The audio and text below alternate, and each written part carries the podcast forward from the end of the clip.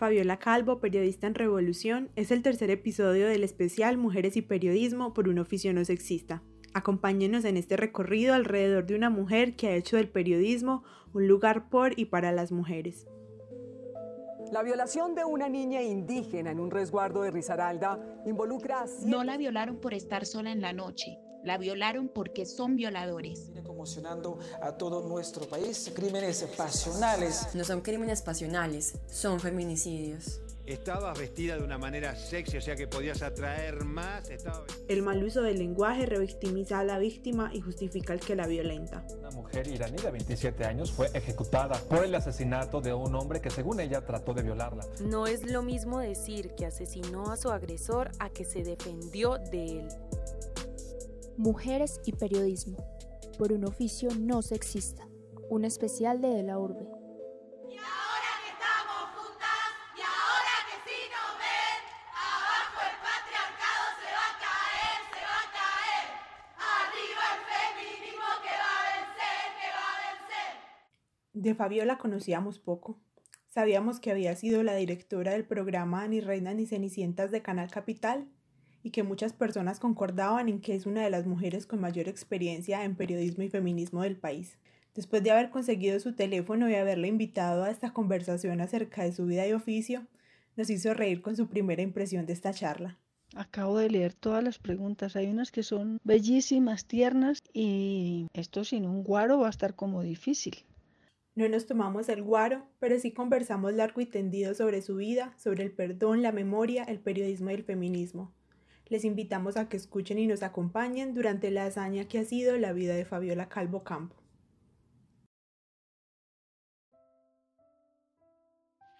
Mamá, no me has dicho qué es asilarse. Asilarse, hijo, es abrir espacio, continuar sin esquemas de caminos, ampliar tu mapa y apostar por el mañana. Continuar viviendo con el orgullo del ayer, el coraje del presente es abrir fronteras, sentir la alegría y la nostalgia con tiempo sin espacio. Asilarse, hijo, es otro instante, elevar tus sentimientos, abrir el ángulo a 180 grados. Es la cuarta hermana de seis hijos. Tres hombres y tres mujeres tuvieron Héctor Calvo Trejos y Pastora Ocampo Bedoya. Nacida en Pereira pero criada en Cartago, Fabiola recuerda su infancia allí como una época tranquila, como la infancia de cualquier niña de pueblo. Yo creo que pequeña yo era muy callada. Era contra todo pronóstico posterior, ¿no? Hablaba poco, jugaba mucho, jugaba mucho, no tanto en la escuela, creo que me sentía muy vigilada, pero en mi casa como se podía jugar en la calle, hacían corta de luz a las seis de la tarde, éramos como cabras sueltas en la calle. Y los papás estaban, ahí, las mamás sobre todo estaban ahí fuera conversando, había una vida muy de barrio, ¿no? Jugábamos rayuela, semana, los juegos de los niños. Ya luego fui creciendo, ya fue otra cosa. Pasaron la infancia y los juegos en las calles y vinieron otras inquietudes. De manera jocosa, ella se recuerda como una niña muy grande, una adolescente de 14 años. Entre esos nuevos intereses estaban la cultura, la literatura y los libros. Sus padres siempre fueron grandes lectores y reunían a la familia alrededor de libros y concursos de oratoria. Pero por otra parte estaban sus hermanos. De la mano de ellos fue que conoció la revolución. A mi hermano le llegan las inquietudes revolucionarias a través del colegio y digámonos que nos empieza a pasar libros, empezamos a cambiar el tipo de conversaciones, el tipo de intereses y nos preocupamos más por, la, por el tema social. En eso empezamos eh, a leer, a leer sobre marxismo. Tres jóvenes, dos chicas, que éramos Carmenza Cardona y yo, y mi hermano Oscar William.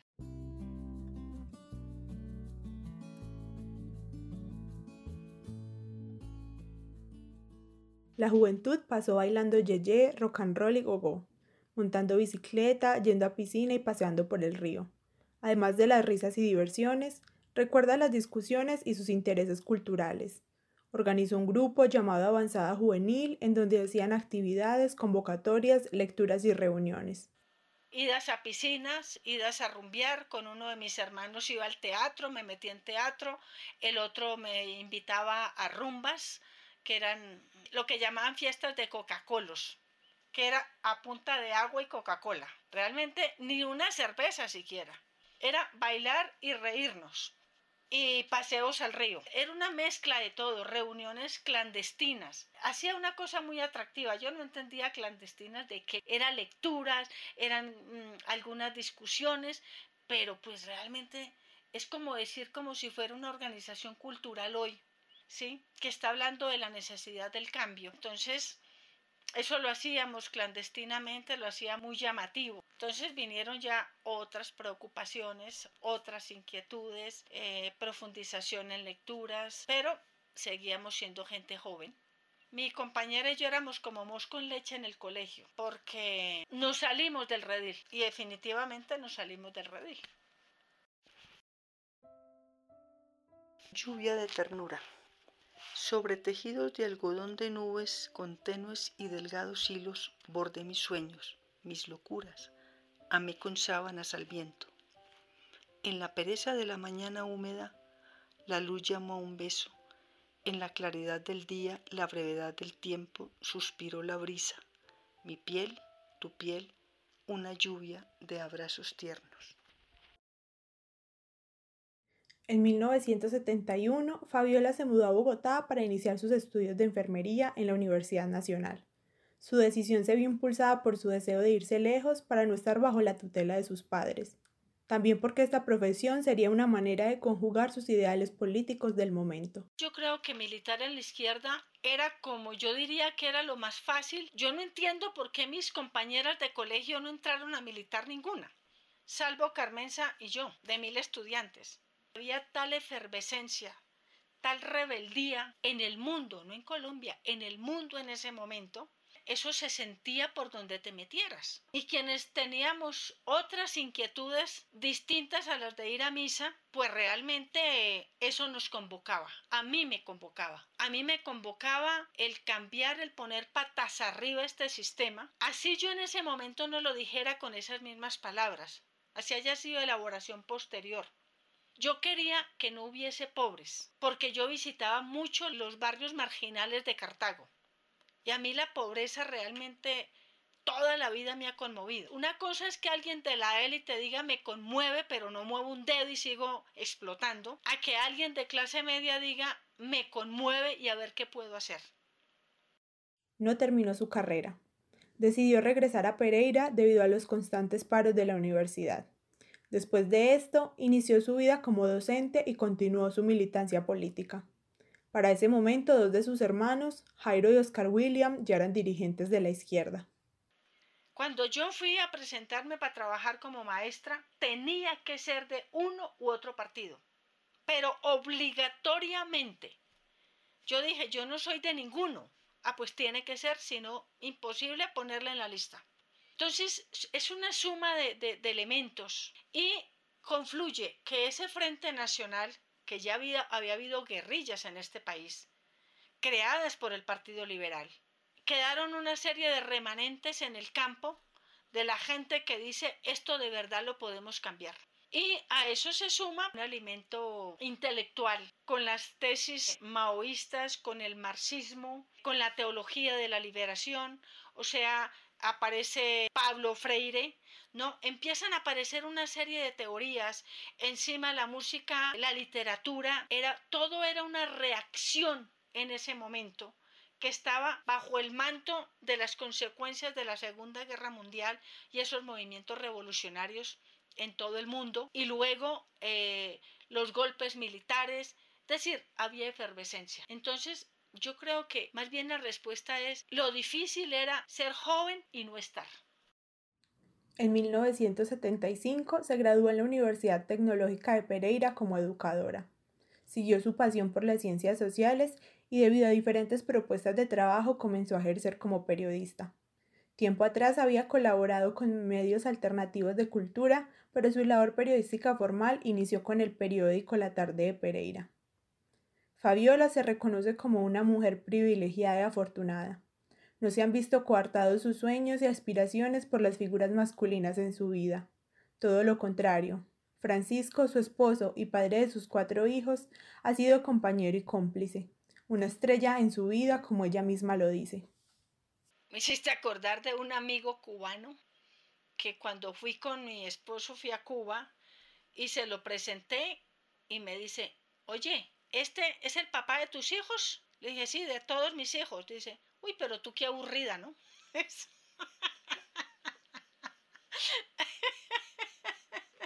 Sí, no fue el primero, pero fue mis relaciones eran relaciones como muy muy adolescentes, muy romanticonas, ¿no? Ya luego con él me conocí como dice mi hermana que me parto de la risa ya. ¿Este quién es? Uno de la lucha, para poderlos identificar. Ese uno de la lucha.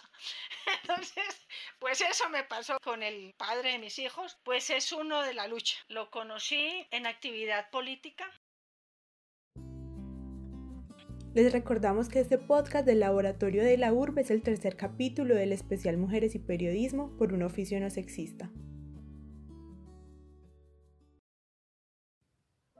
La oscuridad se instaló en la niebla, bramó la noche estremecida. Colombia, no te mueras. Estoy lejos y quiero con mis pies abrazar tu geografía. Nostalgia. Cambiaron de dueño los llanos y montañas. Los ríos carmesí son ríos. La gente que dejé son recuerdos o fantasmas. ¿Dónde están sus manos? ¿Por qué no tienen rostro? Deambulan sus almas y la oscuridad se instaló en la niebla.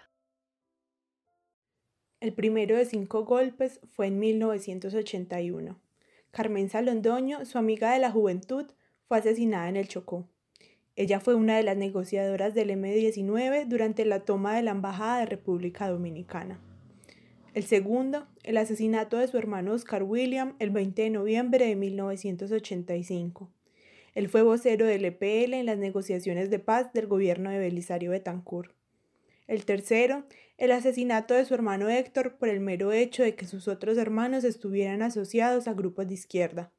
El cuarto, el exilio de Fabiola a España por ese círculo de amenazas, muerte y violencia en el que había quedado atrapada su familia. El quinto golpe, el asesinato de su hermano Jairo en 1987. El perdón y la memoria. Pues sí, son dos cosas que me ha tocado trabajar. Yo creo que la distancia te ayuda, pero no es suficiente. La distancia te permite ver con más amplitud, de una manera menos visceral, el país y a los hechos. A mí me ha servido mucho escribir. Mi tesis doctoral es Colombia de la violencia política, una paz negociada, del 84 hasta la Constitución. He publicado varios libros, he hecho artículos, ensayos, he escrito bastante sobre el tema. Eso es una parte, pero tampoco es suficiente. Yo busqué ayuda terapéutica y a mí donde me dicen que hay una posibilidad, allá llego, porque además de curiosidad, pienso que todo lo que nos puede ayudar, bienvenido sea. Y fue cuando realmente aprendí, ya lo había hecho. El padre de mis hijos es una persona que ha trabajado mucho la medicina alternativa, también ha trabajado la espiritualidad. Mis hijas y mi hijo, mi hijo mayor murió en, estando en el exilio. Eh, mis hijas y mi hijo han trabajado, muchos se metieron en el campo de la medicina, la menos convencional.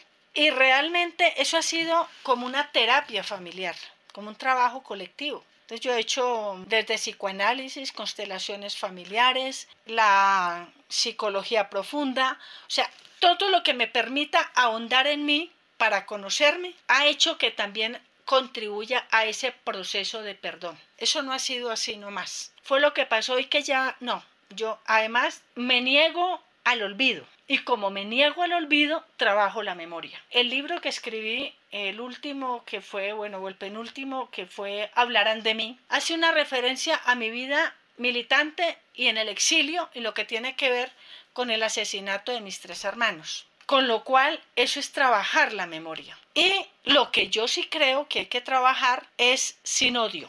El odio es lo que hay que trabajar. Mí el odio no me sirve. Entonces yo creo que, que trabajar el perdón eh, es un proceso. Es un proceso largo que va de la mano de tomar conciencia, de objetivizar, de poner sobre la mesa los hechos, de hacerte un trabajo espiritual de trabajar la memoria, trabajarla sin rabia, trabajarla sin odio, por lo tanto, no trabajar el olvido, de ninguna manera.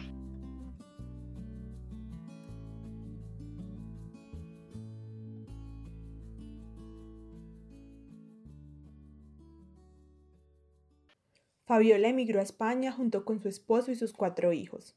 A pesar de que a su llegada no ejerció de manera formal su profesión de periodista, siguió escribiendo y trabajando con la esperanza de ser publicada.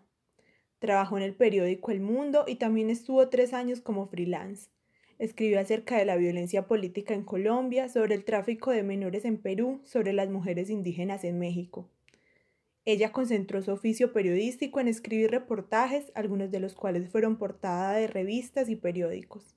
Eso para mí fue una apertura enorme. Yo ya había estado trabajando con el noticiero enlace del Canal 11 de México, con Radio Educación de México y pues digámonos que todo eso pues lo que hizo fue abrirme puertas para esa otra corresponsalía que tenía mucha más solidez y era una puerta grande realmente para trabajar como periodista. A partir de eso, Fabiola comenzó a nombrarse como tal, a hacer una escuela intensiva en feminismo, como dice ella. Empecé a conocer mujeres feministas del resto del planeta. Entonces digámonos que es que ya como que te vas metiendo en la escuela y cuando te metes ya no te puedes quitar desmatricular de la propuesta, porque empiezas a estudiar, a estudiar, y yo la verdad le he metido mucho estudio, mucha búsqueda, muchas conversaciones, muchos trasnochos y muchas cervezas y rones al tema del feminismo.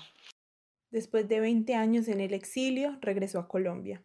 Tras su llegada comenzó a visitar a periodistas reconocidas con la propuesta de crear una red para periodistas con enfoque de género.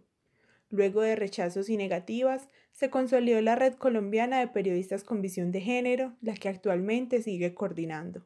Yo creo que hay que decir que se ha avanzado, porque siempre digo, hay que comparar un periódico, y no me voy a ir tan lejos, un periódico de los años 70 con un periódico del 2020.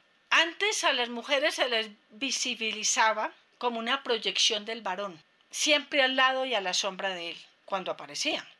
Hoy las mujeres justamente por su empoderamiento, por su movilización, por sus luchas, no le han regalado, si ha ganado un espacio en los medios de comunicación, que les ha tocado hablar de ellas, porque un derecho que insisto en que tenemos que reconocerlo y es el derecho a ser nombradas. Y el derecho a ser nombradas no de cualquier manera, el derecho a ser nombradas desde el respeto, la dignidad y los derechos. ¿Necesitamos avanzar mucho más desde la limitación que nos da el contexto? Sí.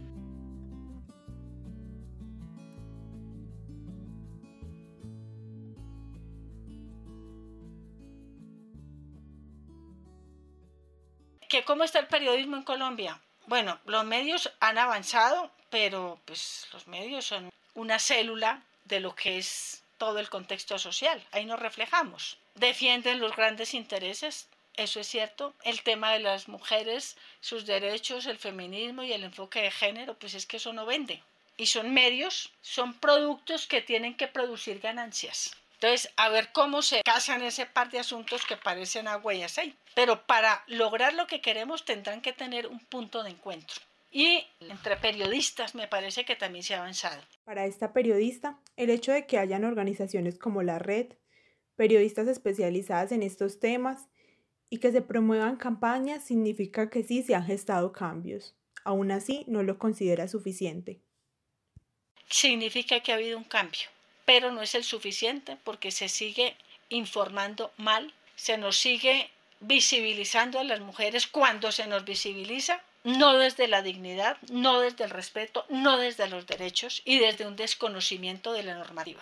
Con un lenguaje que no es un lenguaje incluyente y que muchas veces es un lenguaje que discrimina. Por lo tanto, creo que todavía nos falta mucho, aunque hemos logrado. Fabiola Calvo Campo es una mujer que nos recuerda la lucha por hacer del periodismo un oficio no sexista. Se empeña en insistir que el periodismo, ante todo feminista, porque en el feminismo es en donde está la verdadera revolución. Yo, arena esparcida raíz de la montaña en mí, verde plateada. Yo como tú, esencia itinerante de la historia. Yo, agolpada en mí. Yo en mí esperando sin fin eternidad mi eternidad de soplos creadores, de aguas en quietud, tablas ancladas, la compuerta, mi yo en mí, en vuelo, arena esparcida, raíz de la montaña en mí. Agradecemos especialmente a Fabiola por contarnos su historia, también por compartir los poemas que escucharon a lo largo de todo este capítulo. En investigación y producción les acompañamos Valentina Chavarrías y Fuentes, Carolina Londoño Quiseno y quien les habla María José Chitiva Londoño. La coordinación general de este contenido es de Alejandro González Ochoa y recuerden que Fabiola Calvo, periodista en Revolución, es el tercer episodio de Mujeres y Periodismo por un oficio no sexista. Les invitamos a escuchar los otros dos capítulos de este especial en Spotify y SoundCloud y a dejar sus comentarios en las redes sociales con el numeral Mujeres y Periodismo. Hasta pronto.